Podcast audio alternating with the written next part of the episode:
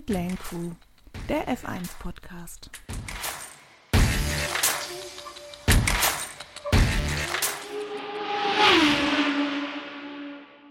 Hallo und herzlich willkommen, liebe Formel 1 Freunde. Ich begrüße euch zu einer neuen Folge des Podcasts Pitlane Crew, der F1 Podcast. Mit mir heute dabei sind meine Co-Moderatorin Rebecca. Hallo zusammen. Und unser Gast, die liebe Claudia. Hallo Dani, hallo Rebecca, hallo zusammen. Schön, dass ihr heute auch wieder bei uns seid und auch schön, dass ihr, liebe Zuhörer, wieder eingeschaltet habt. Wir freuen uns, dass ihr wieder mit dabei seid. Die heutige Folge findet ihr natürlich überall, wo es Podcasts gibt und auf meinsportpodcast.de. Ich würde sagen, wir starten gleich mal durch mit der Rennanalyse. War ein sehr spannendes Rennen, ganz weit oben in Mexiko, der höchste Grand Prix der Saison. Max hat mal wieder gewonnen. Also ich glaube, man braucht es eigentlich mittlerweile gar nicht mehr zu erwähnen, weil er eh generell jedes Rennen gewinnt. 16. Mal dieses äh, Jahr. Und er ist tatsächlich nun gleichgezogen mit Prost. Die sind jetzt beide bei 51 Siegen.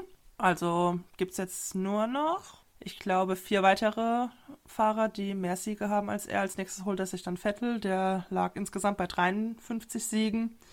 Aber ich gehe davon aus, da kommt noch einiges und irgendwann wird er bestimmt auch noch den Rekord von Lewis Hamilton einstellen.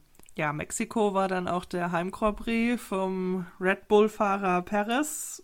Ich glaube, seine Erwartungen waren ein bisschen höher als das Endergebnis. Also, habt ihr mit einem anderen Ausgang des Rennens gerechnet? Also ich habe mir den zumindest mal da vorne hinter Max vorgestellt, ganz ehrlich, weil Heimrennen hochmotiviert. Red Bull gibt vorher dieses Video raus, wo sie ihn hofieren und ähm, ihm den, darf ich das sagen, Hintern pudern. ähm, und äh, dann äh, macht er das fährt rein, also hat den, kriegt die Geschwindigkeit, hat den Windschatten und zieht dann rein und ähm, denkt, die Kurve gehört mir und weg ist er. Also ähm, erste Runde raus, zu Hause, ja, kann, geht gar nicht. Meine Erwartungshaltung wäre auch gewesen, dass er zumindest das Rennen beendet, sagen wir mal so. Also ist ja nicht nur, dass er nicht irgendwie neben, auf dem Podium neben Max Verstappen stand, sondern dass er sich da komplett rausgekegelt hat, ähm, weil es fand ich jetzt nicht unbedingt, dass man da so mit rechnen konnte. Ja, super ärgerlich einfach. Also ich, ja, damit gerechnet haben, kann man jetzt nicht unbedingt sagen, aber ich erkenne doch da wieder den alten Perez. Also irgendwie war es fast absehbar, dass irgendwas passieren wird.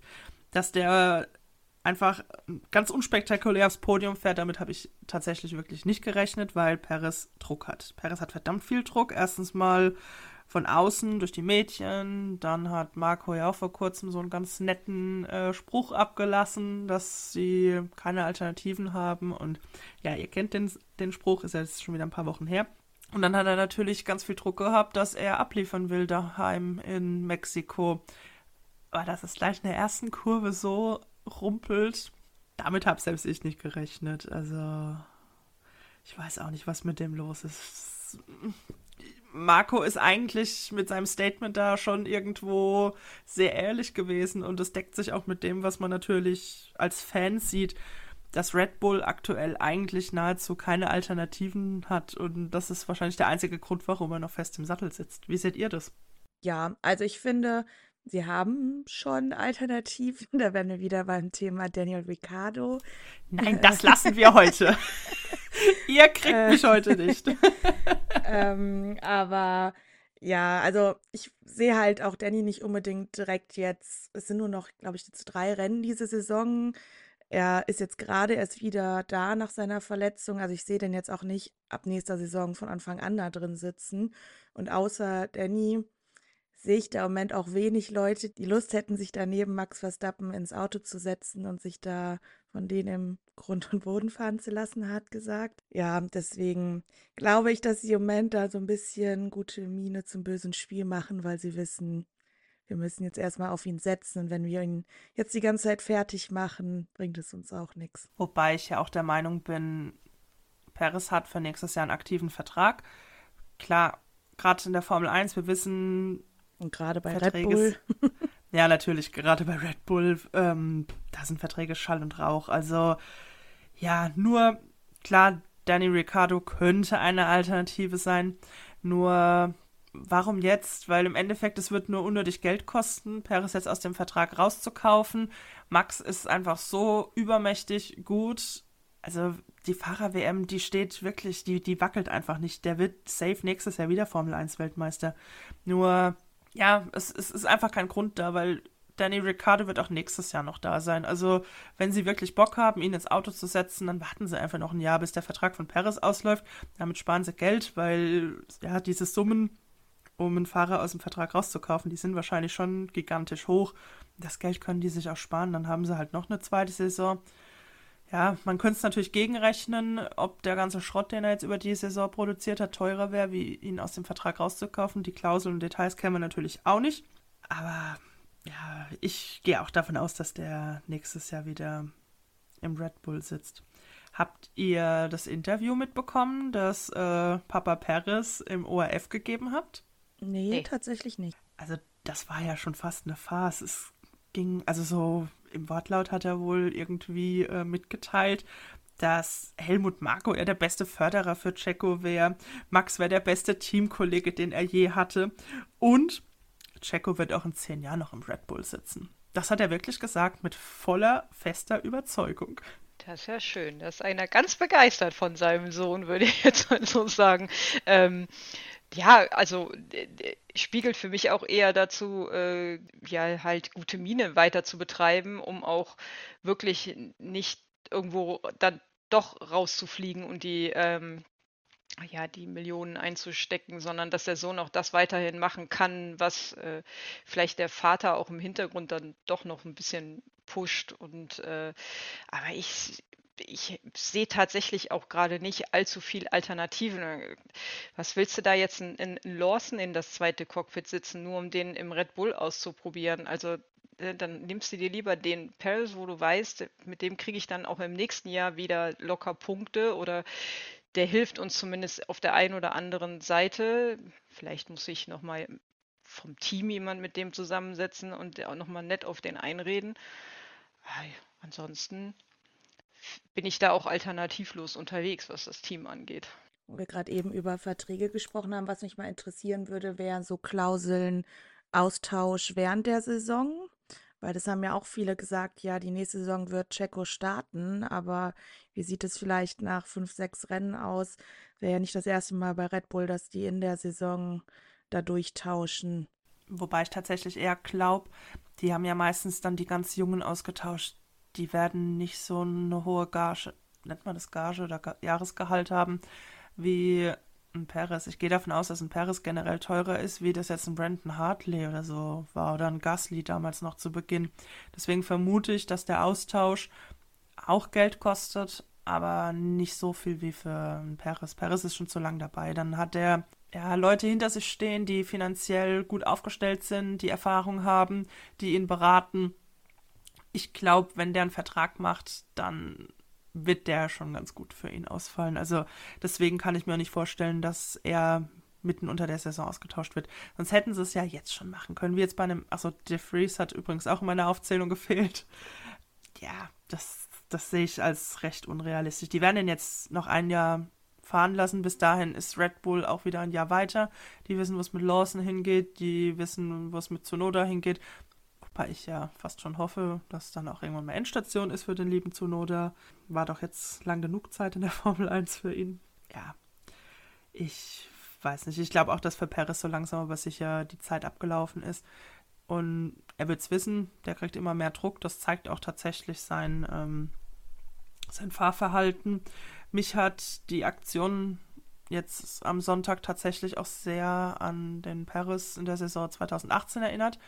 Könnt ihr euch bestimmt auch noch daran erinnern, als dann dieser extreme Konkurrenzkampf mit dem Ocon losgetreten wurde, als klar war, dass ähm, Lance Stroll die, das ganze Team übernimmt und da hat er in Singapur, meine ich, den Ocon einmal so richtig, richtig bös in die Wand reingedrückt und dieses extrem aggressive Verhalten gegen andere, nur damit er irgendwie zum Zug kommt, das erinnert mich wieder sehr an diesen früheren Paris. Also deswegen glaube ich, dass dem unter Druck einfach so auf die Nerven flattern, dass er unbedingt auf Biegen und Brechen zum Erfolg kommen will und dann einfach ja, übers Ziel hinausschießt.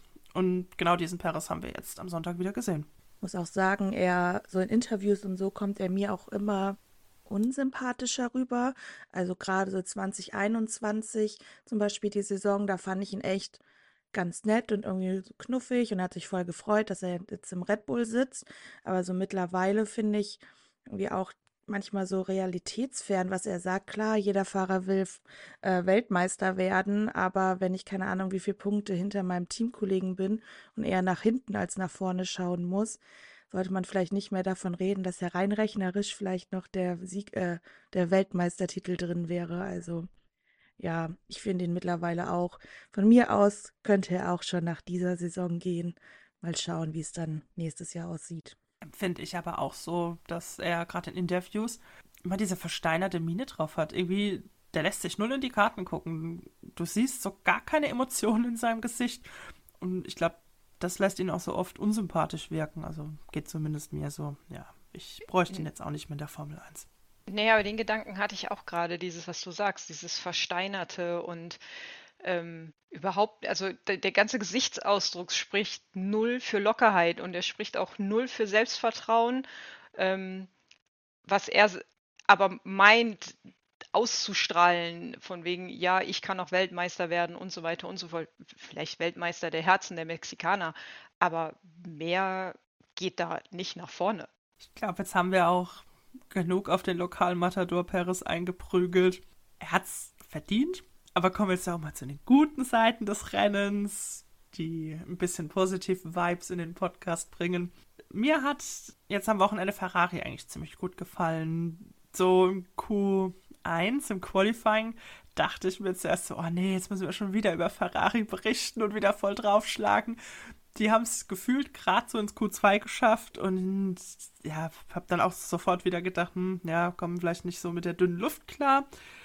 Und auf einmal im Q3 waren die da, haben voll Gas gegeben und dann Pole für Leclerc direkt dahinter Sainz hat mich total gefreut. Nur euch war es wahrscheinlich genauso klar wie mir, zumindest zu dem Zeitpunkt, dass sie das im Rennen so nicht nach Hause fahren werden, sondern dass Max mal wieder gewinnt.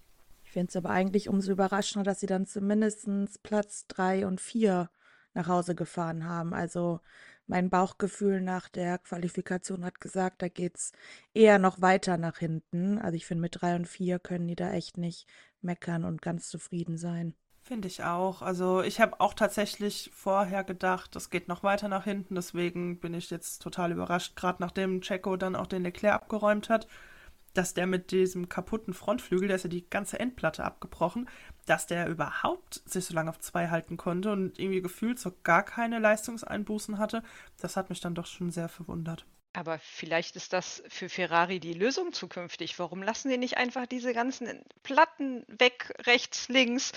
Der Ferrari scheint ja auch ohne dieses Ding zu gehen und dann auch noch so gut. Also da ähm, brauchen die sich auch dann nicht mehr über Strategien zu streiten oder sowas, sondern lass einfach diese Endkappen da weg und der Ferrari geht wie Sau. Also jetzt für die Verhältnisse da oben. Also hat er sehr gut gemacht, hat sich gut da gehalten, ähm, für, für, also von eins dann nur zurückgefallen. Also ähm, ja, super Wochenende für Ferrari. Was man jetzt auch mal positiv erwähnen muss, die haben sich dieses Jahr über wirklich sehr gesteigert, was ihre Strategie angeht. Also ich glaube, dass der Fred Vasseur den schon irgendwo gut getan hat, weil die Strategieabteilung von Ferrari war ja wirklich ein einziger Witz letztes Jahr, vorletztes Jahr. Die haben schon lange keine Stra groben Strategiefehler mehr gemacht. Die haben die Boxenstops wirklich richtig gut mittlerweile im Griff. Also da können sie es sich sehen lassen. Die haben aber auch anscheinend wirklich intensiv geübt. Aber ja, selbst wenn es dann mal einigermaßen funktioniert, verkacken sie es nicht wieder total durch die Strategie. Das macht schon viel aus, das merkt man. Und wenn sie es jetzt noch sein lassen, immer Question zu sagen, dann glaube ich, geht es noch besser. Bevor es jetzt gleich weitergeht mit den ganzen anderen spannenden Themen, die wir für euch noch im Petto haben, verabschieden wir uns einmal hier an der Stelle kurz in die Werbepause. Bis gleich man will. Dann wilde Gerüchte entstanden. Fast nichts davon stimmt. Tatort. Sport. Wenn Sporthelden zu Tätern oder Opfern werden, ermittelt Malte Asmus auf meinsportpodcast.de. Folge dem True Crime Podcast, denn manchmal ist Sport tatsächlich Mord. Nicht nur für Sportfans. Willkommen zurück, schön, dass ihr dran geblieben seid. Neben Ferrari hatten wir auch noch ein paar Verlierer des Rennens. Verlierer, die gar nicht erst ins Ziel gekommen sind.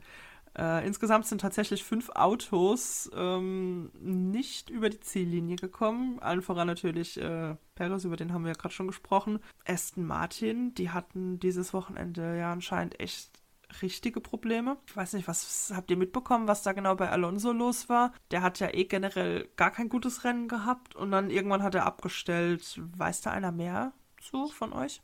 Das Einzige, was ich gelesen habe, hieß, dass er einen technischen Defekt hat, aber was genau, konnte ich leider auch nicht in Erfahrung bringen. Ich hatte extra nachgeguckt, aber überall stand nur ein technisches Problem. Ja, dann, das war noch die Information, die ich habe. Anscheinend ist man dann da doch nicht näher drauf eingegangen in einem äh, rückwirkenden Statement. Ja, sein Teamkollege, Lancy Boy, der hat anscheinend auch nicht so viel Glück gehabt. Der wurde ja dann irgendwie von Butters mehr oder weniger aus dem Rennen genommen. Der hat dann auch rückwirkend wohl noch fünf Sekunden Strafe und zwei Punkte bekommen. Ja, meiner Meinung nach gerechtfertigt. Er ist da auch ziemlich rabiat vorgegangen, hat ihm keinen Platz gelassen. Muss nicht sein. Ich denke, der Bottas ist erfahren genug, dass der sich da vielleicht mal ein bisschen äh, mehr wie ein Gentleman verhalten kann. Ja, irgendwie sind es aber immer die ein und selben, die da Pech haben. Stroll, dann Sargent ist auch nicht ins Ziel gekommen, wobei das ja irgendwie total verwirrend war. Das Rennen war eigentlich um und dann habe ich nur gesehen, auf dem Display stand plötzlich Sargent in Pit. Ja, vor allem, weil er ja auch ähm, relativ weit vorne noch war. Also der war da irgendwie bei äh, P12, P13 rum und ähm, dann äh, dachte man so, oh, also fährt er auch wieder weiter da vorne mit. Schön, kann er das die von letzten Wochenende quasi wiederholen. Ähm, hat mich dann persönlich in dem Moment dann auch gefreut und auf einmal beim zweiten Blick denkst du so, äh, wie jetzt in Pit, P16, kann das sein? Gar nichts mitgekriegt.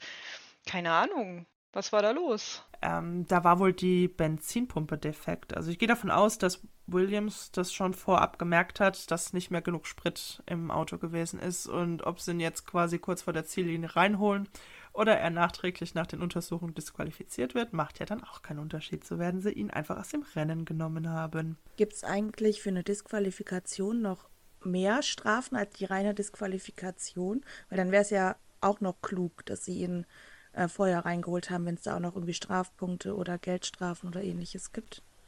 Nee, die werden tatsächlich nur disqualifiziert, also weitere Strafen stehen da nicht an. Dann wollten sie den Stewards nur nicht so viel Arbeit machen, das noch überprüfen zu müssen. das ist gut möglich. Oder die wollten sich die 100 Meter Reifen- oder Autoverschleiß sparen.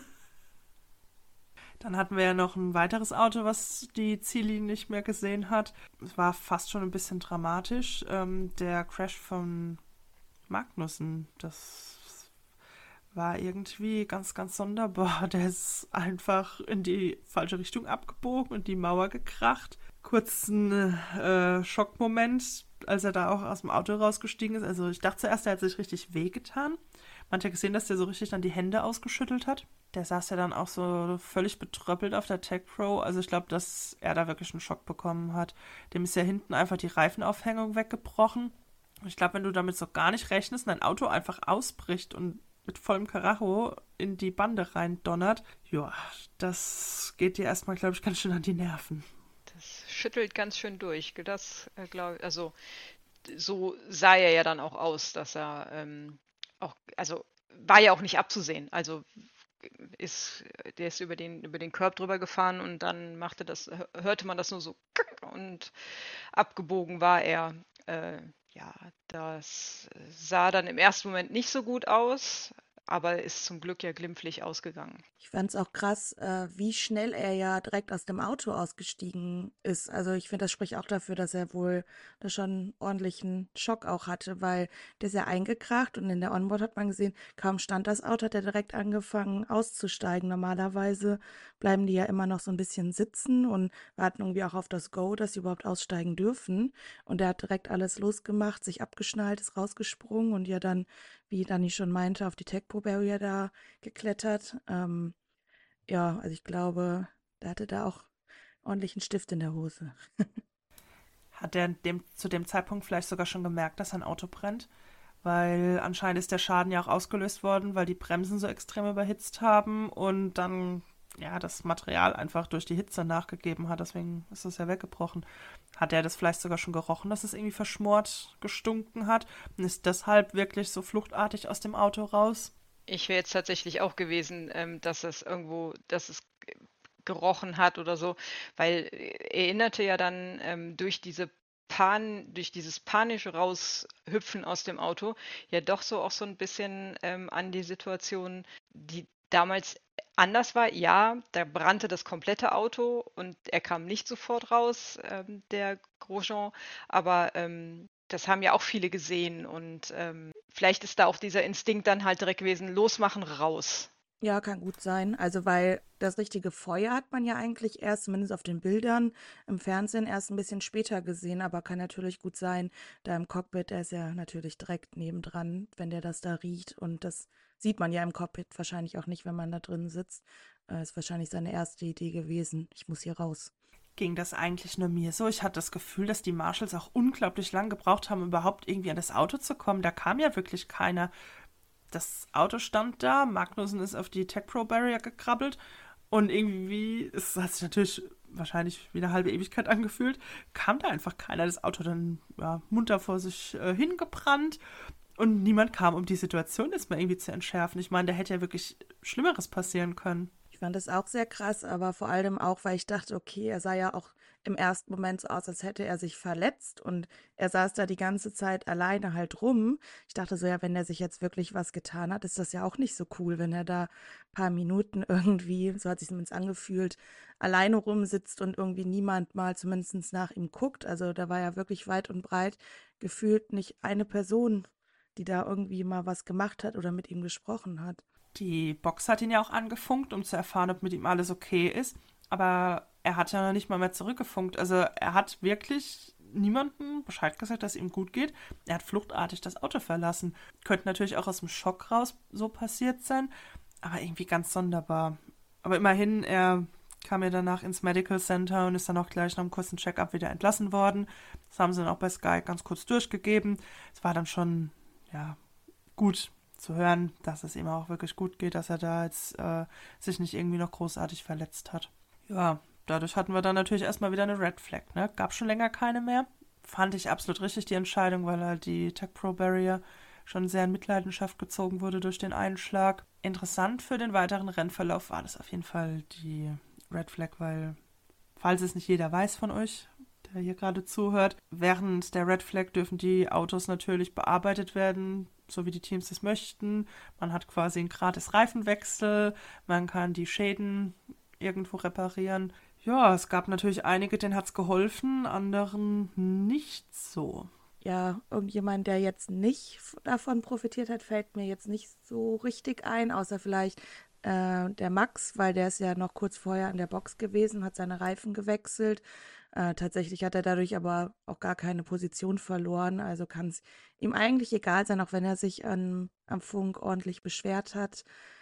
Äh, ja, aber ich glaube, die meisten haben sich eher darüber gefreut, dass sie die Reifen wechseln konnten. Zum Beispiel in Hamilton, der sonst wahrscheinlich nicht mit seinen Reifen hätte durchfahren können oder beziehungsweise mehr Probleme gekriegt hätte. Ich glaube, der war ganz froh drum, den einen Boxenstopp geschenkt zu kriegen. Ja, da gab es noch ein paar mehr. Also Ocon hat definitiv den Stop geschenkt bekommen. Der war zu dem Zeitpunkt nämlich noch gar nicht an der Box. Zunoda hatte schon 25 Runden alte Schlappen drauf. Ja, ich, äh, mein Lando hat auch davon profitiert. Der ist ja von 17 gestartet. Der war dann ähm, bei der Red Flag schon auf Platz 10 vorne. Der konnte sich dann auch noch neue Reifen abholen. Ja, ich habe mich sehr darüber gefreut, dass es noch einen zweiten Start im Rennen gab. Ich mag Starts einfach sehr gerne. Ich war auch sehr überrascht, dass sie tatsächlich einen stehenden Start machen. Also gefühlt gab es ja immer nur rollende Starts und ich dachte so, oh, stehender Start, yay.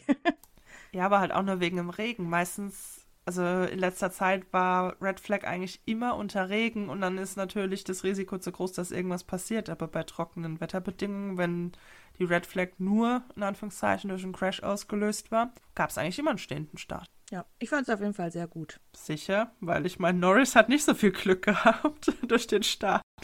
Ja, aber wenigstens konnte er dadurch zeigen, wie gut er überholen kann hinterher im Rennen. so alles eingefädelt. Das stimmt schon. Also mega gutes Rennen von ihm. Ich finde es nur mega schade, dass er es im Qualifying komplett verkackt hat. Also eigentlich war ich auch bis zu dem Zeitpunkt noch der Meinung, dass der Loser, mein persönlicher Loser des Rennens, äh, leider Lando wird. Aber der hat sich dann ja wirklich da eine Überholschlacht geliefert. Der ist ja durchs Feld geflügt, wie Max Verstappen zu Bestzeiten. Jetzt muss er es ja nicht mehr, weil er startet ja generell meistens eh von ganz vorne. Ich fände es so schade, dass er das Qualifying verkackt hat. Jetzt stellt euch mal vor, was drin gewesen wäre, wenn er irgendwie von Platz 2 gestartet wäre. Da wäre vielleicht ein Sieg drin gewesen. Ja, also ich weiß nicht, ich glaube, wenn man ganz ehrlich ist, Verstappen wäre wahrscheinlich trotzdem vorne weggefahren, aber Lando hätte ihn zumindest vielleicht ärgern können und hätte da mal ein bisschen mehr Druck gemacht als die anderen, die jetzt hinter Max unterwegs waren. Lass mir meine Illusion. Ich ja. träume noch davon, dass es vielleicht in dieser Saison nochmal einen anderen Gewinner gibt. Wir haben wirklich tatsächlich in der kompletten Saison nur einen Sieger gehabt, der nicht vom Red Bull-Team kam. Vielleicht hat er die Chance in Brasilien. Zumindest so ein kleiner Sprintsieg oder so wäre ja mal ganz nett. ich will gleich den kompletten Sieg. ja, was ich will und was möglich ist, sind so zwei Sachen. Deswegen, ich stapel erstmal tief. Ja, generell habe ich an die Saison 23 auch schon Haken gemacht. Dafür nächstes Jahr. Dann geht's rund. Ja, also ich glaube, Lando hat es auf jeden Fall ganz gut getan, dass er mal zeigen konnte, dass er guten Speed hat. Er war ja auch schneller als Oscar. Ich glaube, das war auch mal wichtig, dass er wieder zeigen konnte, ey, ich bin auch doch noch besser als der Wookie, der im gleichen Auto sitzt. Ähm, weil Oscar hatte ja so ein bisschen Probleme, hat zwar ins Q3 geschafft, aber dann im Rennen die ganze Zeit nur so auf 7 und 8 rumgedümpelt und kam nicht wirklich nach vorne. Der hat ja dann irgendwann auch von der Box die Order bekommen, äh, Lando durchzulassen, was sich ja auch dann gelohnt hat, weil Lando ja echt noch ein paar Plätze nach vorne gekommen ist. Ähm, ja, also ich glaube, für Lando war echt ganz gut, mal so fürs eigene Selbstbewusstsein mal wieder zu zeigen, was er so kann. Wobei man da dazu sagen muss, um den Piastri in Schutz zu nehmen, der hat einen Schaden am Auto gehabt, weil der sich mit dem Zunoda ins Gehege gekommen ist. Also der ist jetzt nicht mit 100% unterwegs gewesen. Aber ich gebe dir recht, was die Rennpace angeht, war Lando dieses Wochenende klar der bessere McLaren-Fahrer.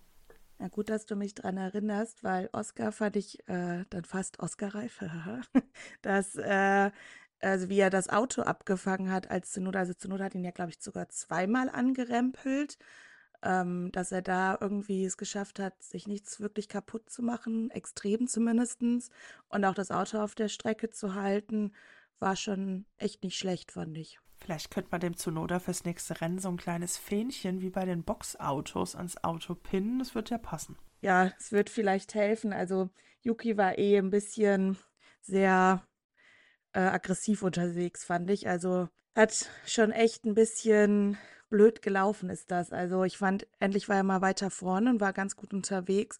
Und dann ist er so ungeduldig und versaut sich da sein eigenes Rennen und schmeißt auch die Punkte für sein Team weg, die ja meint wichtig für die Konstrukteurs-WM sind. Also ja, fand ich irgendwie dann ist er mal gut unterwegs und dann schafft er das nicht, das nach Hause zu fahren. Hat sich ja dann auch wieder tierisch geärgert hinterm Steuer und auch am Funk. Hat dann hinterher wieder seinen Renningenieur auch ordentlich angemotzt.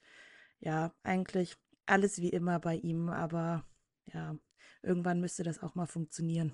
Bei wem es dieses Wochenende auch wieder komplett nicht funktioniert hat. Ich habe echt Mitleid, mir tut er echt leid, Nico Hülkenberg der hat eigentlich echt ein gutes Rennen gefahren. Er hat einen Bombenstart hingelegt und hat sich dann ja wirklich ewig lang in den Punkten gehalten. Und dann fünf Runden vor Schluss gingen ihm leider die Reifen aus. Oh, mir hat es echt leid getan. Also ich hätte es mir echt gewünscht, dass er mal wieder in die Punkte fährt, aber der Renngott wollte es wohl nicht dieses Wochenende. Ja, und das bei seinem 200. Rennen ähm, dann auch noch, was ja auch was Besonderes dann halt ist, da vielleicht dann so nochmal das ein oder andere Pünktchen, aber das soll es dann leider nicht sein. Ist, ist nicht sogar jetzt Haas ganz am unten an der Tabelle? Die wenigsten Punkte, zehnter Platz in der Fahrer, äh, in der Konstrukteursweltmeisterschaft. Ich meine, durch Ist die, so. äh, ja, Ja, die haben zwölf Also- Punkte und sind damit auf dem letzten Platz. Vorletzter ist Alfa Romeo mit 16 Punkten. Die sind jetzt gleich auf mit Alfa Tauri, weil wir, die haben zumindest über einen Danny Rick wertvolle Punkte geholt und haben Wertvolle. sich dann zumindest mal auf Platz 8 gerettet. Ja, nee, Haas ist jetzt tatsächlich Schlusslicht in der Konstrukteurs-WM. Man muss ja sagen, dass äh, Hülkenberg selber im Interview ja meinte, er hätte es wahrscheinlich schon früher als alle anderen gewusst, dass das nichts mit den Punkten wird. Äh, er meinte, dass er, während er auf Platz 10 darum gedüst ist, halt so eine Pace gehen musste und dabei so viel Reifen verbraucht hat, dass er schon selber gemerkt hat, dass das halt gar nichts wird. Also super ärgerlich, ich hätte ihm auch die Punkte gegönnt. Ja, ich fand, er klang auch so in den ganzen Interviews mittlerweile schon recht resigniert. Die Updates, die groß angekündigten, super duper Updates mit der vielen Kohle, die man jetzt ja durch MoneyGram hat, die haben ja wirklich überhaupt nicht gezündet. Also da geht ja wirklich gar nichts. Und der Reifenabrieb ist noch genauso scheiße wie vorher. Das Auto ist nicht wirklich schneller. Wobei wohl auf der Geraden anscheinend doch, aber alles andere funktioniert nicht. Also zu viel Reifenabrieb, ähm, ja, gerade einigermaßen speedy unterwegs, aber ansonsten, damit kann man kein Rennen gewinnen. Und mir tut's echt leid. Ich glaube, der Nico hat sich schon ein bisschen mehr versprochen, als er dann da bei Haas angeheuert hat. Habt ihr mitbekommen? Er wurde ja auch auf die Vertragsverhandlungen, nenne ich das jetzt mal, mit Audi angesprochen, weil da kursierten ja jetzt so die letzten Wochen Gerüchte, dass ähm, Nico wohl der präferierte Kandidat wäre für 2026, wenn sie dann voll durchstarten. durch die Verbindungen, die er noch hat zu ähm, Herr, ähm, durch über Porsche zu über Herrn Seidel, meine ich, wäre das so angestoßen worden. Ähm, aber hat er das nicht dementiert? Hat er nicht gesagt, so, nö, wir haben gesprochen, Ja, nee. aber Ja, er hat ganz klar gesagt, sie hätten gesprochen, aber sind nicht auf einen Nenner gekommen und vor allem hat er ein sehr klares Standing gegenüber Haas abgelassen, dass er Haas-Fahrer ist und jetzt aktuell seine Zukunft bei Haas sieht. Also ich vermute einfach, dass die Kohle da nicht gestimmt hat oder mit irgendwelchen Klauseln, weil jetzt mal ganz ehrlich, wenn du die Möglichkeit hast, mit einem Werksteam Audi durchzustarten, ein Werksteam ist immer was Besonderes, dann ja, bleibst du nicht bei Haas. Ich meine, es ist Haas, bitte. Aber man muss sehr deutlich sagen, ich glaube, so ähnlich wurde er auch was gefragt im Interview. Und da meinte er ganz klar, ja, auch wenn es Audi ist und ein Werksteam ist, heißt das noch lange nicht, dass wenn die jetzt 2026 starten, dass die halt direkt vorne mitfahren. Also so hat er das ziemlich genau ausgedrückt, dass das halt kein Garant dafür ist, dass es dann ein Top-Team direkt ist. Naja, er fährt gerade bei dem Team, das komplett am Ende der Konstrukteurs-WM steht. Also das sollte jetzt nicht unbedingt der Maßstab sein. Das stimmt wiederum auch, ja. Aber ja. Aber da könnte er bei Audi zumindest dann halt mal wieder komplett alles reinstecken und vielleicht dann auch mit äh, einem sichtbaren oder sichtbarerem Ergebnis, als dass es bei Haas momentan der Fall ist. Da könntest du dann vielleicht andere Dinge wieder mit dabei tragen und so weiter. Also Was ich mich gefragt habe, weil er hatte das mit seinem Haas-Vertrag vor allem fürs nächste Jahr gesagt, ob er vielleicht sich selber gar nicht sicher ist, ob er 2026 überhaupt noch fahren will. Also er ist ja auch nicht mehr der Jüngste, er ist Papa. Vielleicht sieht er sich in drei Jahren gar nicht mehr unbedingt in der Formel 1 mit dem ganzen Reisen und deswegen war das für ihn vielleicht erstmal keine Option, wer weiß. Also das mit dem ist nicht mehr der Jüngste, nehme ich dir jetzt krumm, weil der Nico ist ein halbes Jahr jünger als ich. Ja, Ja, nicht mehr jung für einen Formel 1-Fahrer, sagen wir es so. ja, ich weiß ja, was du meinst. Es gibt andere, die sind auch jünger als ich und genießen schon die Rente. Würde ich auch gerne. Geht leider nicht, bin kein Formel-1-Fahrer. Ja, irgendwie sind wir heute schon wieder die, die ganze Zeit nur am Bashen. Also irgendwann schaltet hier keiner mehr ein, weil wir ständig über jedes Team und jeden Fahrer herziehen. Können wir jetzt bitte noch mal irgendwas Positives berichten? Gibt es irgendetwas Positives, was euch besonders gefreut hat dieses Wochenende? ich müsste tief kramen, aber ich kann mich an nichts groß erinnern. Also es tut mir schrecklich leid. Wir bleiben einfach der Bashing-Podcast. Es wird dann unser Alleinstellungsmerkmal, ich sehe es schon kommen. Ist halt gerade, es passiert halt nichts. Der, der Max ist da vorne alleine unterwegs und er hat keine Konkurrenz und es ist irgendwie so. Hm, jetzt ist also jetzt die letzten Wochenenden, gut, dann, da ist dann ein bisschen was passiert, aber jetzt war halt wieder Mexiko. Also vielleicht noch so als kleines Highlight mitnehmen würde, dass äh, Dani, das Thema kannst du zwar nicht mehr hören, aber Ricardo fand ich hatte ein ganz gutes Wochenende wieder. Also, den man letzte Woche ja noch so ein bisschen dachte, ja komm, Zunoda hat ihn sogar geschlagen. Jetzt wirklich gute Quali mit P4 und auch im Rennen lief es echt nicht so schlecht. Ähm, ja, also mal gucken, ob er das die nächsten Wochen halten kann oder ob das jetzt ein Lucky Punch war.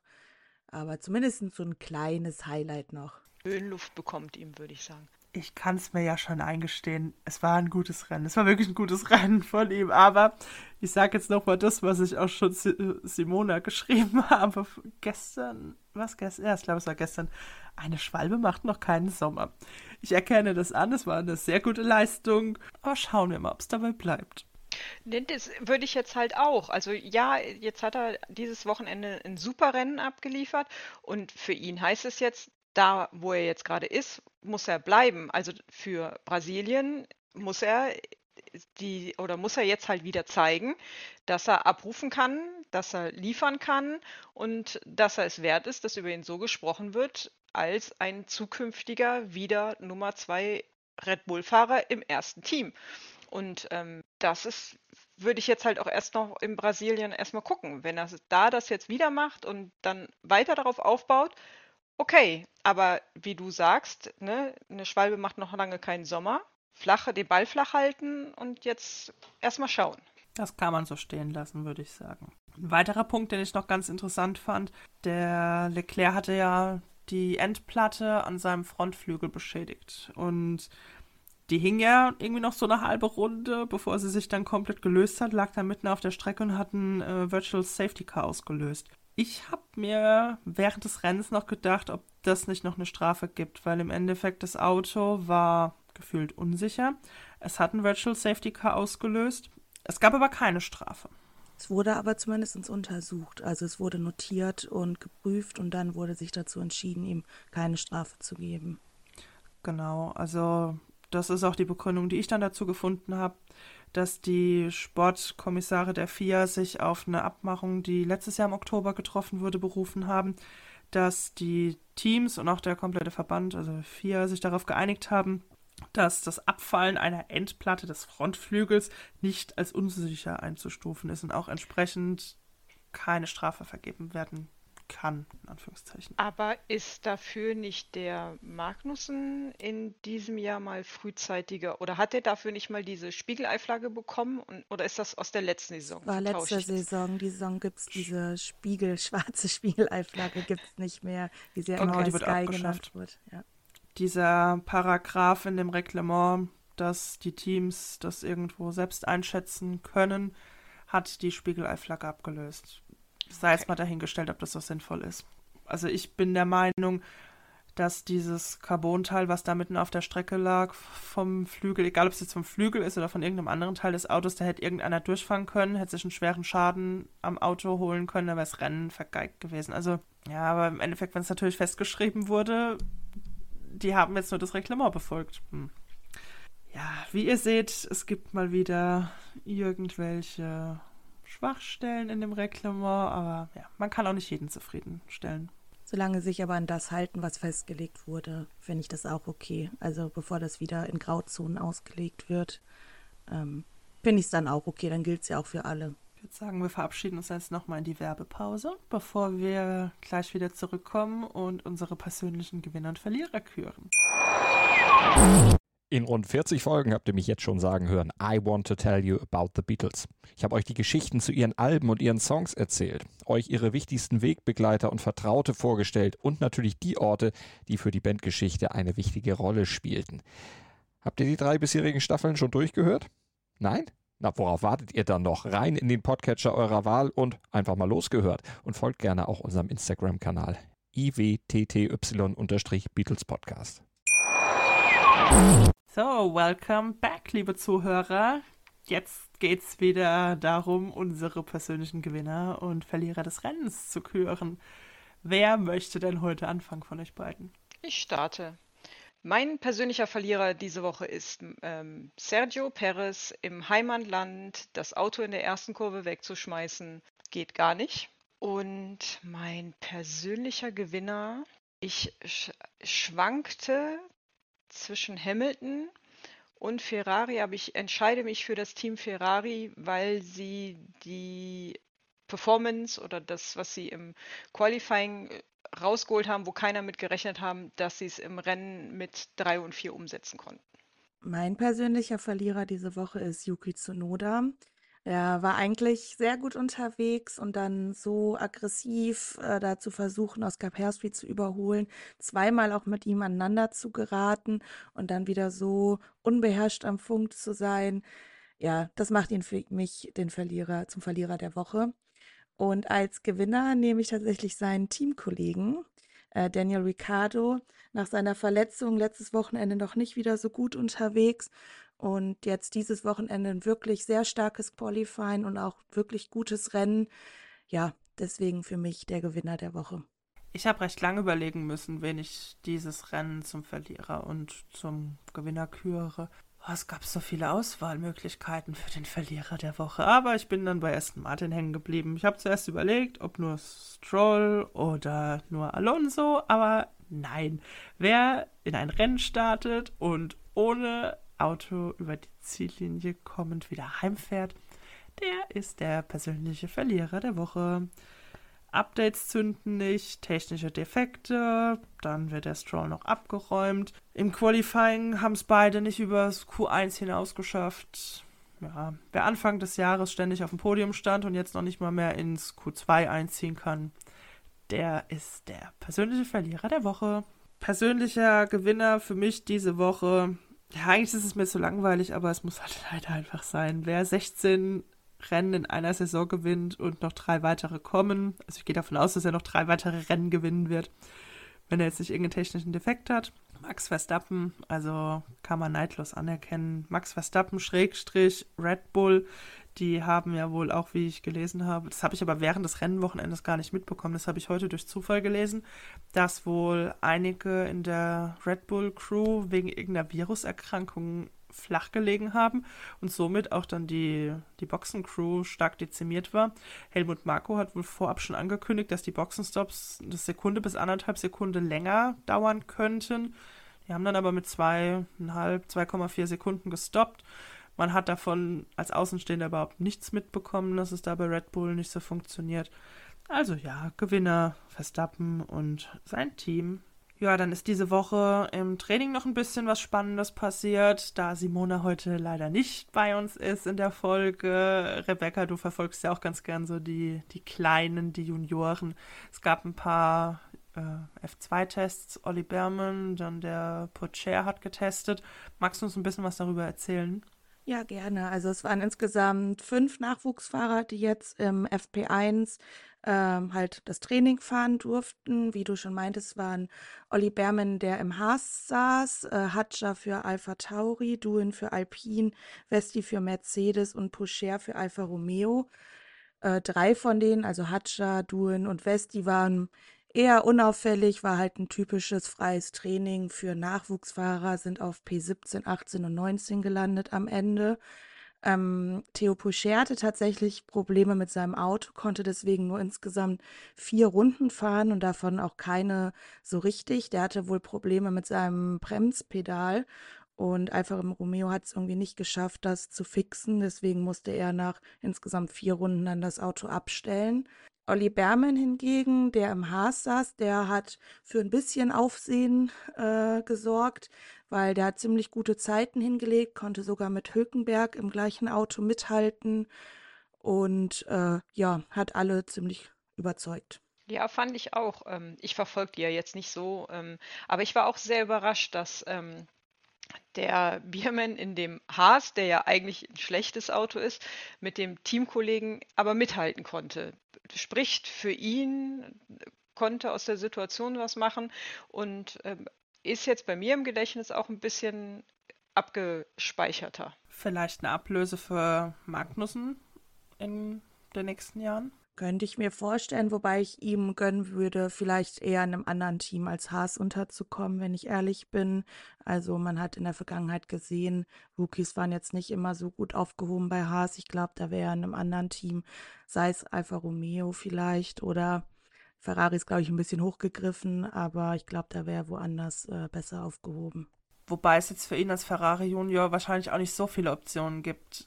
Klar hatten wir die ganze Zeit noch Alfa Romeo als Ferrari-Kundenteam, aber das werden sie ja nur noch bis einschließlich 25 sein. Darüber hinaus wird es dann Audi, die produzieren ihren eigenen Motor.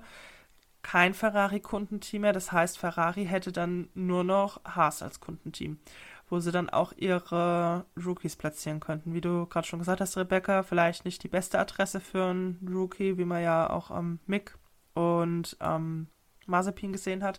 Ja, fände ich jetzt auch nicht so toll, wenn wirklich so ein überragendes Talent, als dass er ja gehandelt wird, dort zu Haas kommt. Am Schluss wird es dann irgendwie verprellt, wobei natürlich, wenn er wirklich ein überragender Fahrer ist, dann ist es wahrscheinlich egal, in welches Team er kommt. Aber ja, Ferrari wird dann zukünftig Probleme haben, seine Rookies zu platzieren. Wobei ich mir bei ihm auch vorstellen könnte, also glaube, nicht nur Ferrari hat jetzt gesehen, was für Zeiten er hinlegt, wenn er es schafft, vielleicht im nächsten und übernächsten Jahr sich so gut zu präsentieren und er nicht zu Haas möchte, ähm, dass sich da vielleicht auch woanders eine Tür auftut. Also guck dir einen Oscar Percy an, der eigentlich ein Alpine Junior war, der jetzt auch im McLaren sitzt. Vielleicht hat er da Glück und kommt dann irgendwo anders unter. Wenn Ferrari ihn denn dann ziehen lässt und nicht an ihm festhält. Das ist natürlich dann auch nochmal die andere Frage bleibt dann abzuwarten. Wobei dann natürlich wieder das gleiche Problem entstehen könnte wie bei Piastri damals. Nicht ziehen lassen ist die eine Sache, aber wenn sie keine Möglichkeiten haben, ihm ein Cockpit anzubieten und da steht ein anderer Rennstall, ich denke, dass da auch Klauseln drin sein werden, die ihm das ermöglichen, in ein anderes Team zu gehen. Ferrari müsste dann einfach auch mal so mutig sein wie McLaren und, und sagen, hey, ich bin zwar ein Top-Team, aber ich scheue mich nicht davor, auch mal einen Rookie ans Steuer zu setzen, weil ich meine, McLaren macht das ja auch und ihnen wird ja recht gegeben mit dem, was sie tun. Norris war Rookie und hat sofort wirklich gut abgeliefert. Dann haben sie jetzt mit dem Oscar Piastri echt wirklich wieder ein gutes Händchen bewiesen. Da muss Ferrari auch einfach mal ins kalte Wasser springen und sagen, hey, ich habe jetzt keine Möglichkeit, dich in einem B-Team unterzubringen. Dann tschüss Sainz, hier, Olli Berman, du fährst ab heute Ferrari, ohne dass er sich vorher in irgendeinem anderen Team austoben konnte. Ja, es ist halt kein Wunschkonzert und wenn ihnen einfach die Kundenteams fehlen, wo man Rookies platzieren kann, ohne sich die Rookies dauerhaft zu verheizen, führt da kein Weg dran vorbei. Noch eine Option wäre vielleicht, dass sie ihn 25 dann im letzten Jahr, wo Alfa Romeo noch mit einem Ferrari-Motor fährt, vielleicht so ein Übungsjahr, Einstiegsjahr gehen, geben, wenn so ein Bottas vielleicht dann mal nicht mehr fährt und ihn dann, wenn es quasi 26 dann endgültig mit Audi losgeht, äh, dann entweder sagt Audi, guck mal, der war so gut, den behalten wir, oder dass sie ihn dann in Ferrari setzen, wäre vielleicht auch noch eine Möglichkeit. Ja, die Option als Nachfolger von Bottas sehe ich jetzt auch als gegeben an. Also wenn sie ihn natürlich dann auch äh, platzieren wollen, den, den Olli Berman. Ich glaube ja, dass sie den Bottas eigentlich für nächstes Jahr schon gar nicht mehr haben wollten, aber dass die Ablösesumme so hoch gewesen wäre, dass sich äh, Alfa Romeo das einfach nicht hätte leisten können. Ja, also Bottas ist jetzt keine Vollkatastrophe, aber er kann auch ruhig mal Platz für die jungen Wilden machen. Aber wenn wir jetzt hier schon am Munkeln und Gossip verbreiten sind, da gab es ja heute ein Gerücht, was wirklich mit Pauken und Trompeten in der Social Media Welt eingeschlagen hat. Ihr habt es auch mitbekommen. Ich habe es ja verbreitet bei uns in der Gruppe, ähm, dass es angeblich Gerüchte gäbe um einen Wechsel von Fernando Alonso zu Red Bull im nächsten Jahr. Dass quasi Perez aus seinem Vertrag abgelöst wird und Alonso dann ab nächstem Jahr im Red Bull sitzt. Ich muss sagen, ich fände ich mag ihn ja wirklich nicht. Wir machen hier im Podcast ja auch alle keinen Hehl draus, dass wir keine großen Alonso-Fans sind. Aber ich fände den Move einfach genial. Auch wenn es leider wirklich nur ein ganz blödes Gerücht ist, zu den Hintergründen gleich noch mehr. Wir wollen jetzt aber mal ein bisschen spinnen, was das alles bedeuten würde. Ich fände es super. Ihr glaube ich nicht so, ne? Ihr habt euch nicht so positiv dazu geäußert wie ich. Nee, ich, ich sehe den da nicht. Ich kann mir das beim besten Willen nicht vorstellen. Ähm, in meinem Kopf ist er halt auch nicht als Teamplayer oder sowas und ähm, jemand, der eine zweite Geige hinter einem Max Verstappen spielt, kann ich mir beim besten Willen überhaupt nicht vorstellen, auch wenn er das nach außen trägt und gesagt wird, ähm, ja, der wäre eine tolle Konkurrenz und ich möchte gerne mit, mit Max zusammenfahren. Ich glaube dem kein Wort. Ich sehe das auch überhaupt nicht. Ich halte das auch für maximal unwahrscheinlich, dass Red Bull so hart gesagt dumm wäre, Alonso da in den zweiten Red Bull zu setzen, weil die sich damit einfach absolut keinen Gefallen tun würde. Man kennt Alonso, der würde, wenn er die Chance hat, mit einem Top-Auto nicht zurückstecken, nur weil in dem anderen Red Bull Max Verstappen sitzt. Es würde nur Chaos geben. Ich glaube, dass da sind die sich bei Red Bull auch sehr bewusst drüber. Ich glaube, das würden die nie im Leben machen. Was eher für wahrscheinlich halte, was ja, glaube ich, auch Teil davon war, ist, dass er einfach bei Aston Martin rausgeht. Ich weiß nicht, also woanders ist ja im Moment, glaube ich, kein Platz. Entweder er hört dann auf oder keine Ahnung. Aber ja, dass der in den Red Bull wechselt, Niemals. Da kann ich direkt die Wette von Dani mitnehmen. Da würde ich einen Besen fressen, wenn das passiert. Ich nehme dich für voll. ja, gerne. Da bin ich mir sehr sicher, dass das nicht passieren wird. Oh, immer diese Besenwetten rund um Red Bull. ähm, ja, aber was ich tatsächlich. Ich weiß auch, dass das nur Spinnereien sind und dass das eigentlich komplett unrealistisch ist, aber der Dr. Marco hat doch vor kurzem das Statement äh, abgegeben, dass er der Meinung ist, dass Fernando Alonso aktuell in seinen Augen der einzige Fahrer ist, der nur annähernd mit Max mithalten könnte. Vielleicht ist das ja schon das Honig ums Maul schmieren, während im Hintergrund irgendwelche Verträge geknüpft wurden. Eigentlich wäre genau das das Argument für mich, warum die den nicht da reinsetzen. Die wollen ja niemanden, der Max gefährlich werden könnte, sondern nur einer, der so gut ist, dass er hinten dran ist, aber nicht gut genug, dass er Max ärgern kann. Also ich, wenn das eintreffen würde, realistisch betrachtet, glaube ich auch nicht, dass Fernando ihn da noch großartig ärgern könnte. Ich gehe ja davon aus, dass das wirklich einer ist, der safe auf den zweiten Platz fährt, der safe den zweiten Platz in der Konstrukteur, äh, in der Fahrer-WM sichert. Das glaube ich schon, dass er da eine rechtssichere Bank wäre. Vielleicht gäbe es auch mal den einen oder anderen Crash beim Start dass wir ein bisschen Spannung und Action haben. Ja, nee, realistisch betrachtet, das ist auch Quatsch. Vor allem der Ursprung des Gerüchts. Es war wohl so, dass liebe Community, verbessert mich gerne. Ich kann kein Spanisch. Ich habe auch keine Ahnung, wie man diesen Mensch ausspricht. Albert Fabrega. Fabregas. Fa Fa Fabregas, okay. Tut mir leid, ich bin leider nicht in der F1 TV Bubble drin verfolge jetzt auch Twitter nicht so sehr, deswegen ähm, tut es mir schon mal leid. Der hat wohl gestern oder ja, gestern einen Twitter-Post abgesetzt, ähm, dass es wohl irgendein Gerücht gäbe, was ihm zu Ohren gekommen ist und er betet, dass das nicht der Fall ist. Und aufgrund dieses Posts wurde dieses Gerücht um Fernando Alonso und Red Bull zusammengesponnen. Also es gab wirklich keinerlei Indizien dafür, sondern irgendeiner dachte sich, oh mein Gott, wenn der Spanier irgendein Riesengerücht im Fahrerlager mitbekommen hat, dann muss es genau dieses Gerücht sein. Er hat dann heute auch noch mal einen weiteren Post abgesetzt, dass also so ganz nach dem Motto, dass ja alles so ein bisschen frei hineininterpretiert ist und dass er das jedem Einzelnen selbst überlässt, was er mit diesem Gerücht macht und was er da rein interpretiert. Aber er hat sich dann doch ein bisschen davon distanziert. Ja, ich, ich glaube da auch nicht dran. Angeblich sollen sich ja auch äh, Dr. Marco und der Flavio Priatore in Mexiko auf einen Kaffee getroffen haben. Aber das wird alles nur Spinnerei sein. Ich, ich, ich fände es ganz gut, wenn wir ihn über Max sehen. Das könnte ein bisschen spannender werden. Aber ich finde es total interessant, was man aus äh, einem kleinen Post einfach nur, indem man sagt, ähm, ich möchte das Gerücht nicht glauben, dass Sie mir gerade im Fahrerlager erzählt haben, was man daraus machen kann. Ich finde, also Ne, daraus zu spinnen, hier äh, eventuell kommt Alonso dahin und Perez äh, retired und äh, das Bäumchenwechsel, dich Spiel, machen wir noch ein bisschen weiter. Ja, einfach mal was in den Raum stellen. Es gab keine Silly Season, die Leute sind heiß auf wilde Gerüchte und Fahrradtauschs. Kennt ihr noch dieses Spiel von den Kindergeburtstagen früher, Stille Post? Ja. ja.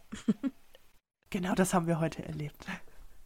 Und dann gab es ja noch ein weiteres echt sehr, sehr wildes Gerücht. Ähm, also man merkt wirklich, dass es keine Silly Season gab. Es ist völlig irre. Angeblich wäre Toyota wieder an einem Eintritt in die Formel 1 interessiert. Und Achtung, haltet euch fest. Angeblich würde Toyota in Zusammenarbeit mit McLaren sauber aufkaufen, dass dann auch quasi Audi raus ist.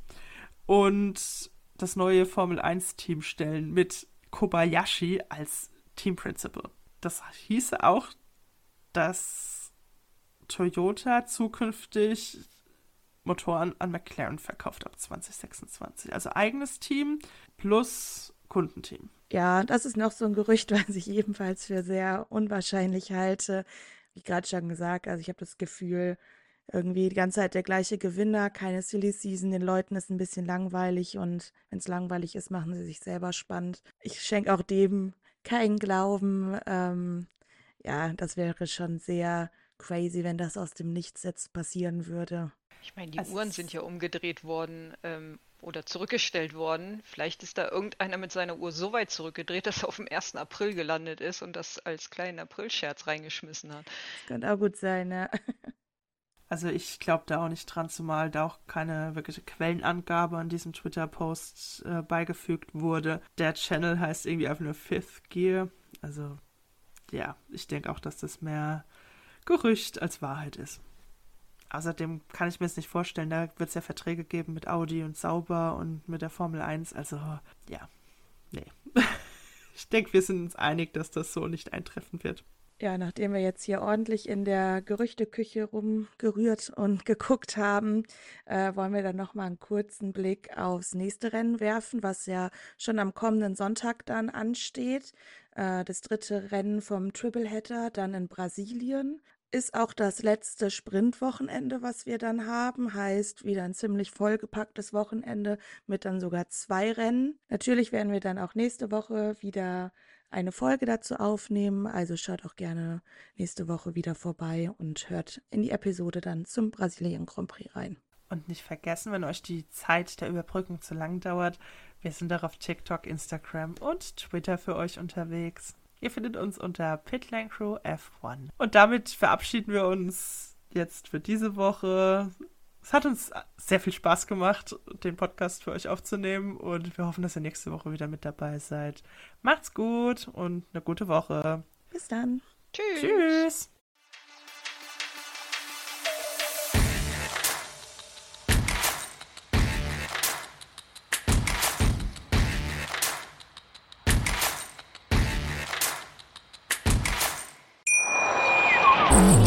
Baut man eine harmonische Beziehung zu seinem Hund auf? Puh, gar nicht so leicht. Und deshalb frage ich nach, wie es anderen Hundeeltern gelingt, beziehungsweise wie die daran arbeiten.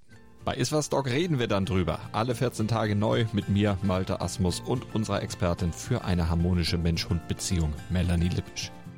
Iswas Dog mit Malte Asmus. Überall, wo es Podcasts gibt.